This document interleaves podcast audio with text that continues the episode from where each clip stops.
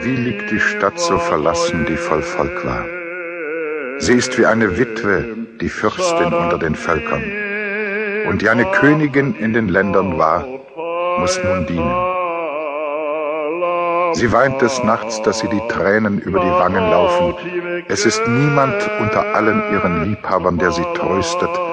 Alle ihre Freunde sind ihr untreu und ihre Feinde geworden. Juda ist gefangen in Elend und schwerem Dienst. Es wohnt unter den Heiden und findet keine Ruhe. Alle seine Verfolger kommen heran und bedrängen es. Die Straßen nach Zion liegen wüst, weil niemand auf ein Fest kommt. Alle Tore der Stadt stehen öde, ihre Priester seufzen, ihre Jungfrauen sehen jammervoll drein und sie ist betrübt.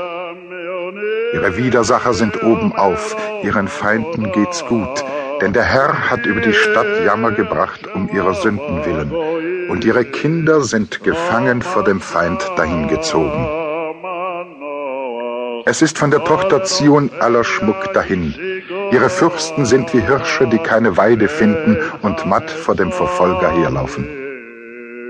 Bringe uns, o oh Herr, zu dir zurück, dass wir wieder heimkommen erneuere unsere Tage wie vor Alters.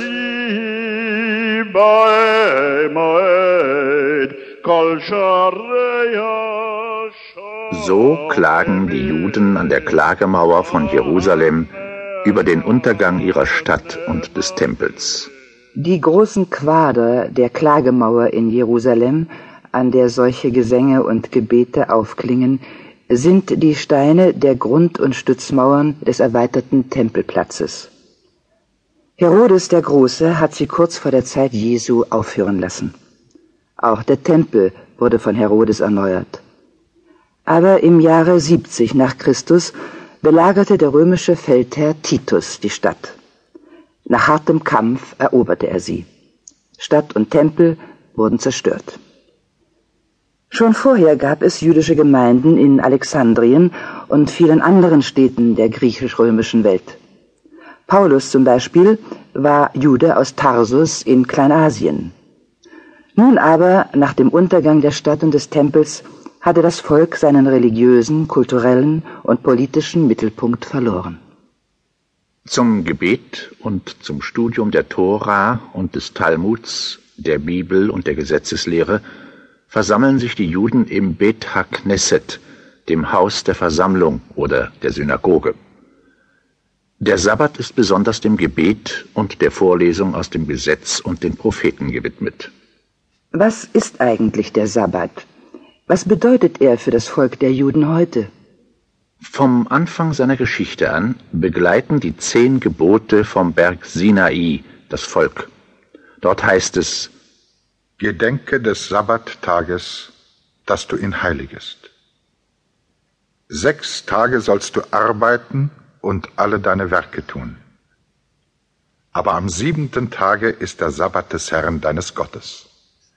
Da sollst du keine Arbeit tun, auch nicht dein Sohn, deine Tochter, dein Knecht, deine Magd, dein Vieh, auch nicht der Fremdling, der in deiner Stadt lebt. Das ist das menschlichste und sozialste Gesetz der ganzen Welt. Es ist über 3000 Jahre alt und dabei so modern, als wäre es für die Menschen von heute gemacht. Der Mensch soll nicht zur Maschine werden, die immerfort rotiert.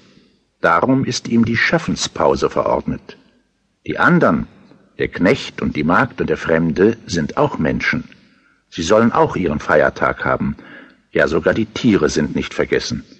Man sagt, die Juden hätten den Sabbat mit so vielen Vorschriften und Verordnungen umgeben, dass er mehr eine Last als eine Hilfe zum Leben sei. Hören wir, was einem jüdischen Schauspieler in Amerika der Sabbat heute bedeutet.